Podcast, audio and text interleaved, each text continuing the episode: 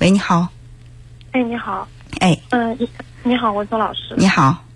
嗯，你好，我现在就是这边有两个问题比较困惑。嗯嗯。呃，我我结我和我丈夫结婚有五年了，我们有两个孩子。嗯。嗯，老都是男孩，老大不到五岁，老二两岁多一点。嗯。然后我老公其实平时是一个很好的人。嗯。呃，身边的人对他评价都很好，包括我，就是很客观讲，他比一般的人要大方，要要乐于助人，就人品也比就是我们讲三观比较正的一个人。嗯。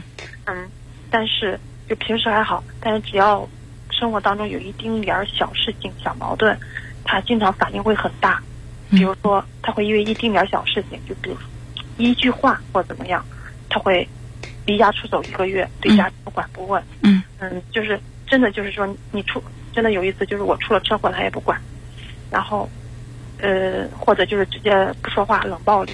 嗯，呃，直到我去求他，就是很卑微去求他，他才说，嗯，你要是怎么怎么样的话，我给你个机会，你以后你要你要改，或者怎么怎么样的。平时正常去跟他沟通家里，就是说我们两个的问题的时候，他会说他不跟你沟通，就会说你自己去想，你自己想你自己哪里做的不好。嗯嗯，就这样，除非就是说我卑微去求他，比如说啊，我给你个机会，你以后怎么怎么样，你要听我的，或者说你有表现有多好，我以后就会对你有多好，就他自己这样说。嗯嗯因为五年了，经常因为一点小事情这个样子，嗯，不管是是在我孕期、哺乳期还是什么时候，他都会就是做到很绝情。我嗯现在就是特别疲惫，我已经我不知道该怎么做。嗯，这是第一个，就是因为第二个是因因为有孩子嘛，如果没有孩子的话，可能也就选择离开了。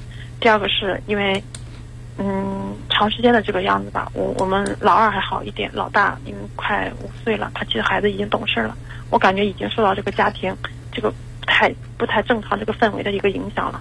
嗯，老大经常就是会突然哇哇的哭，呃，在那里就是无理取闹的一直在闹。我们老大其实挺懂事的一个小孩，就是不管你怎么去跟他讲安抚他，就是在那里跟你闹哭。嗯或者我们两个谁一出门，他就会很没有安全感的哭的那种啊，爸爸就是说我要找爸爸，我要找爸爸，一直哭。嗯或者就是说不闹的时候，就是很懂事，就是懂事的过分那种，就生怕你不开心、你不高兴。呃，就是说妈妈，我做这个可以吗？妈妈就很很很害怕你不开心。嗯就是孩子现在这个状态也是让我很难受。呃就是因为我自己情绪也很糟糕，呃，嗯嗯不知道怎么去安抚孩子，呃，也照顾不好自己的情绪，也照顾不好孩子的情绪，嗯，觉得这个婚姻也不知道怎么继续往下走，呃就是这样。我我特别能够理解你在这样的一段关系当中那种无奈和痛苦。就是假如说你老公是一个呃特别糟糕的人，脾气暴躁，然后行为也也不好，甚至说嗯道德品质有问题，那么你离开他，你会觉得毅然决然，甚至不会那么痛苦，因为你选择一个。错误的人，那么我们就去改正这个错误。恰恰让你感到痛苦的是，他在脾气好的时候，他会表现出来对你非常好，温和体贴，而且呢，也对这个家挺有责任的。就是你说他是一个很好的人，周围的人也这么说，你自己也这么感觉。就是一个好人脾气不好，就会让你感到很难受。你放弃他，你会觉得这是一个好人。我如果说离开他，我也挺心疼，觉得对不起他，或者说我觉得离开一个好人也挺可惜的。可是跟他在一起呢，这个好人却用他那种方式在不断的去刺伤你，你没有办法跟他和平的相处，总是被他刺得遍体鳞伤。嗯嗯，但是我在嗯节目当中，我们常说，选择一个什么样的人，你才有可能会幸福。第一呢，就是要选择这两个人必须要具备的两个条件。第一是，他有意愿要爱你，就是他想爱你。你要是硬去选择一个不爱你的人，不管他有多出色，你们在一起你也会痛苦，因为你能够感觉到他人在你身上，心不在，是吧？第一是他要有意愿去爱你，第二他是有能力去爱你。有的人确实特别爱你，就是他甚至把你当做生命，你一说要离开他，他会崩溃，他会表现出来一种嗯。就是受不了极端，你觉得他已经把你放在生命当中最重要的一个位置了，可是他缺少爱的能力。我不知道他的经历是什么，导致了他情绪如此不稳。对，我觉得应该跟他的这个从小到大的这个生活嗯经历有关系。对呀、因为家庭就是蛮糟糕的。嗯，他特别想爱你，但是他确实无能为力。就是他呃情绪好的时候，他觉得他自己的心里住了一个天使，他要爱孩子、爱老婆。可是当他情绪失控的，就是内心里那个魔鬼冲出来去指挥他的行为的时候，他完全就不受控制了。其实我也明白，我心里面也清楚。嗯，但是你要去扭转他，确实挺困难的。不是说完全不可以，但是难度非常大。你必须要有比他更加强大的内心。其实人和人之间是相互影响的，要不然是你影响他，要不然是他影响你，对吧？那现在很显然是他对你的影响力和杀伤力比你对他的影响力要大，所以他把你卷入到他的那个糟糕的情绪里，而你却没有力量把他从那个暴躁的、易怒的那种不平衡的情绪当中拉出来。你们俩的这种拉锯战当中，你处在下风，所以你很痛苦。嗯。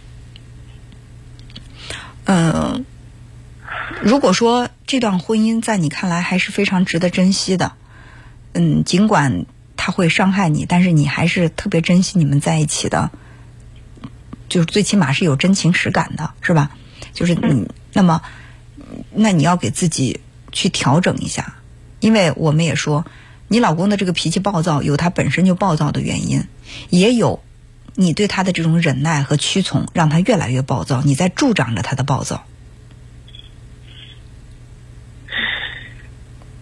你想是不是这样的？就是说，他第一次他暴躁，他无理取闹，他需要你去低头向他认错的时候，嗯你服从了。那么第二次，他可能就继续要求你；第三次，他不管他有没有意识到自己有无理，他都会要求你必须要向我道歉。是的，对啊，那么你为什么在你明明没有错的时候要要向他道歉呢？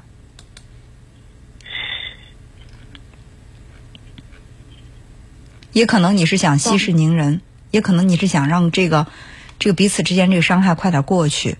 但不管是因为什么，你妥协了，而你的这个妥协，反而助长了他这种不合理的行为，甚至是对你有伤害的行为。对我自己要强大起来。第一是你自己强大起来，第二是，嗯、虽然都说这个家是讲情的地方，不是讲理的地方，但是我感觉如果对方对你的这种行为是霸道的、无理的，是对你有伤害的，你是有权利拒绝这种伤害，不用说为了维维持这个表面上的这种这种，其实，当你们有冲突的时候，你可以把它当做是权力的斗争。但是你一次次的妥协，就证明你在放弃自己在婚姻当中追求一个平等身份的这个权利。你已经放弃了你跟他平起平坐、两个人平视的这个身份，变成了他一他的一个这个附和者，一个依从者。你要听从于他对你的指挥，那你们地位肯定是失衡的呀。嗯嗯，是，所以说坚持原则。如果说他的这个行为你接受不了，不管他怎么哭、怎么闹或者怎么样，你都可以去坚持不去道这个歉。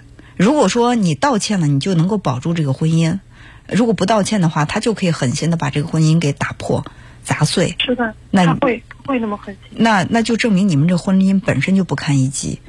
任何一段关系能够长久的维持下去，绝对不是靠一方单方面的去无条件的、无原则的去忍耐和退让，这样的关系到最终破裂的一定是更加的惨。我明白了。嗯，好，嗯那就先到这儿好吗？嗯，好，嗯，再见嗯。好，嗯嗯，好，谢谢。嗯。